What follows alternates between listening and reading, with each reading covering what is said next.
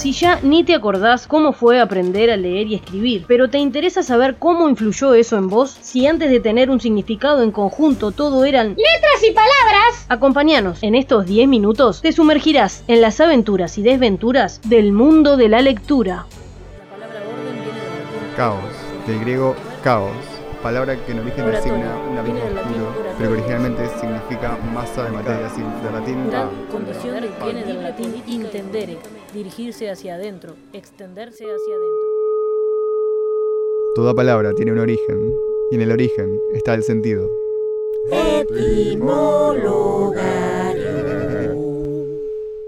40 grados en la casa de Valentina. Está aburrida y tiene ganas de ver unos videos específicos. Tío, ¿me buscas mi youtuber favorita? Sí, claro. Dame. ¿Cómo se llama? Eh, no sé, no, no sé leer. Es la del pelo violeta. Pero solo con ese dato no la voy a encontrar. Decime otra cosa, ¿de qué habla en los videos o algo? No me acuerdo. Tuvieron que esperar a que apareciera un video en las sugerencias de YouTube.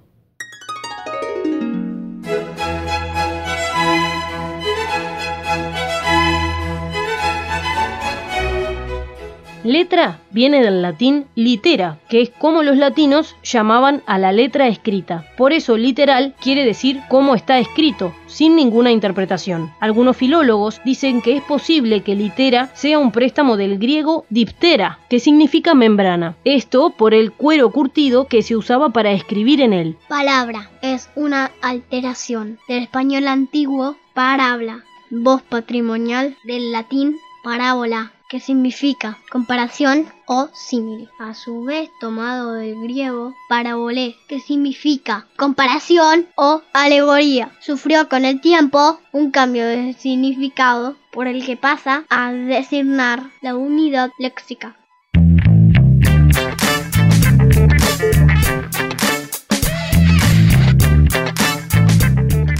Hola Vale, gracias por venir.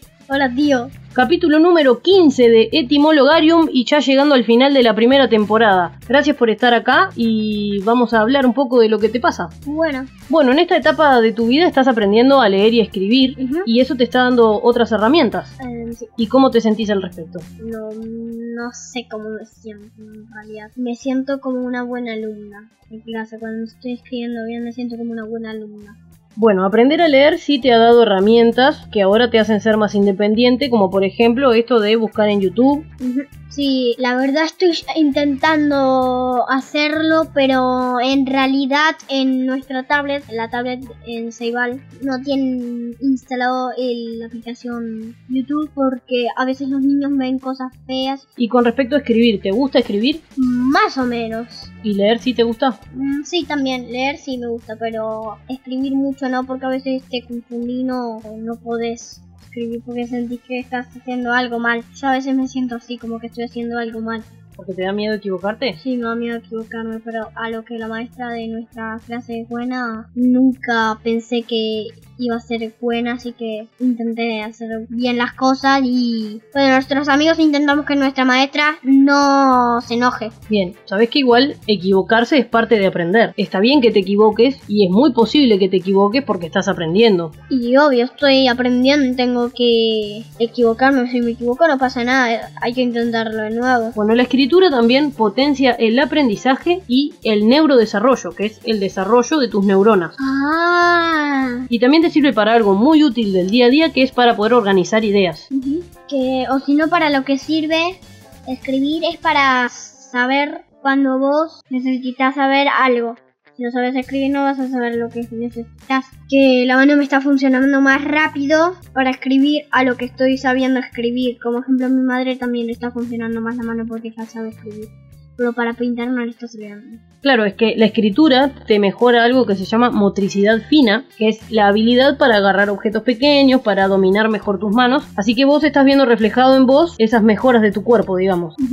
Me contabas, dentro de esto de tu aprendizaje, que hay letras que te confunden mucho. Y nos pasó a todos cuando estábamos aprendiendo a escribir y a leer, pero ahora ya nos olvidamos un poco porque, en mi caso, que tengo 29 años, hace mucho tiempo que sé leer, ya me olvidé de estas complicaciones. ¿Qué letras son las que te confunden? La H y la palabra que, porque en la palabra que hay una letra, que nunca supieron que hay una letra escondida. Me da gracia que la U nunca suene. O sea, me imagino que en la palabra que hay una U escondida. Siempre pensé que había solo una, que de queso hay una, una E, pero hay una letra escondida que es la U en realidad. Y me decías también que le pusiste un apodo a la H. ¿Cuál es? Contame eso. Ah, atrevida, le decía atrevida porque nunca hablaba, o sea, era muda. Mira, hola, me llamo la H y nunca hablo. Es atrevida porque en Among Us dicen los que nunca hablan son los impostores. O sea que es un impostor. L con L como que suenan distintamente. Viste que las L suenan L, la doble L suena sh. Así que esa es otra difícil. Sí. Bueno, yo no sé si vos sabías, pero la lectura ayuda a que tengas una mejor ortografía, es decir, a que tengas menos faltas de ortografía. Ah. Y también te ayuda a mejorar el lenguaje, gracias a que lees, conoces palabras nuevas y las incorporás a tu léxico. El leer también, ¿sabes qué te mejora? La forma en la que hablas y la forma en la que escribís. Y a su vez, escribir, adivina qué te mejora. La lectura. Sí. ¿Tenés libro favorito?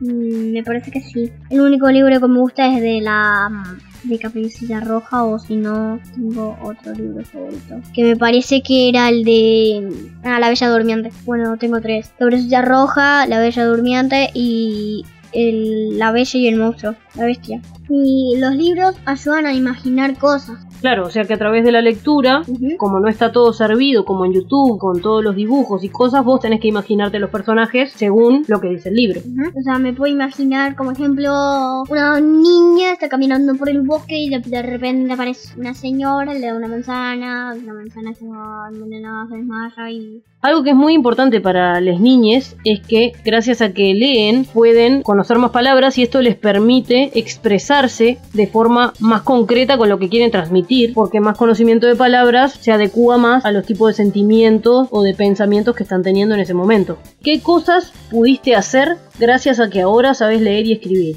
Buscar mi youtuber favorita y busco en YouTube para buscar información. Le puedo escribir también las cartas a los Reyes Magos y a Papá Noel. También algo muy importante de saber leer y escribir es la comunicación, ¿no? Con gente de tu familia, como es mi caso, por ejemplo, que no vivo contigo, podemos escribirnos mensajes, yo te puedo mandar algo vos lo puedes leer. Ajá. Como ejemplo, vos me escribís, hola, y yo por lentito. Bueno, otra cosa buena que tiene la lectura es que te da mucho más independencia, porque ya no me necesitas a mí para buscar las cosas que querés y las puedes buscar sola, o podés escribir las cartas que vos querés y no tenés que pedirle a un adulto que te ayude a escribir. ¿En qué otras cosas te ayuda la lectura? En las matemáticas, que me ayuda a pensar y que me mejora las partes del cerebro. Hay un dato no menor que quiero contarte y que ya que estamos le contamos a toda la gente que nos escucha y es que todavía hay analfabetismo en nuestro país que es del 1.2%. Ah, re poquito. No, no es tan poquito porque en realidad son más de 40.000 personas. ¿En serio? Sí, es muchísimo. Oh my god. Así que vamos camino a que eso se erradique en algún momento porque así como es bueno para vos aprender a leer y escribir porque te da muchas más herramientas, también se lo da a todas las otras personas.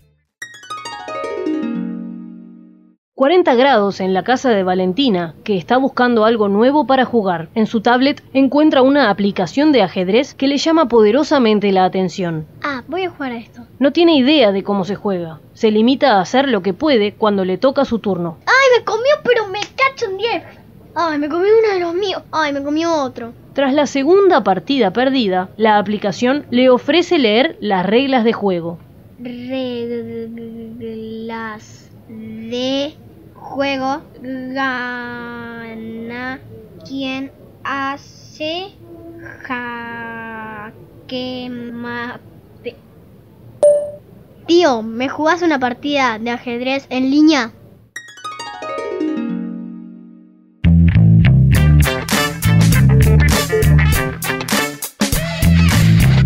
Bueno, ¿qué consejo le das a la gente que te está escuchando o a los niños que están aprendiendo a leer y a escribir sobre tu experiencia? Que tengan mucha paciencia cuando van a escribir, no como yo que me recaliento cuando escribo, porque está bueno y que me sirve para muchas cosas en la vida.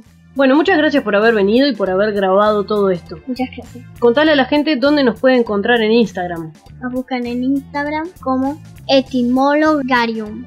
Y también nos pueden encontrar en Periferia, que es un medio alternativo de información al que también cuando sepas leer fluido y te interesen ese tipo de noticias puedes ir a buscar. Mientras tanto lo pueden buscar ustedes. Así es, en el Instagram arroba okperiferia. Y esta temporada termina con este capítulo, así que nos reencontramos cuando vuelva la temporada número 2, que va a ser dentro de muy muy poco tiempo. Mientras tanto, muchas gracias por haber estado ahí, pueden escuchar los capítulos repetidos. Igualmente vamos a estar presentes en Instagram, así que nos reencontramos con Etimologarium, la temporada 2. Gracias y hasta pronto. Chao.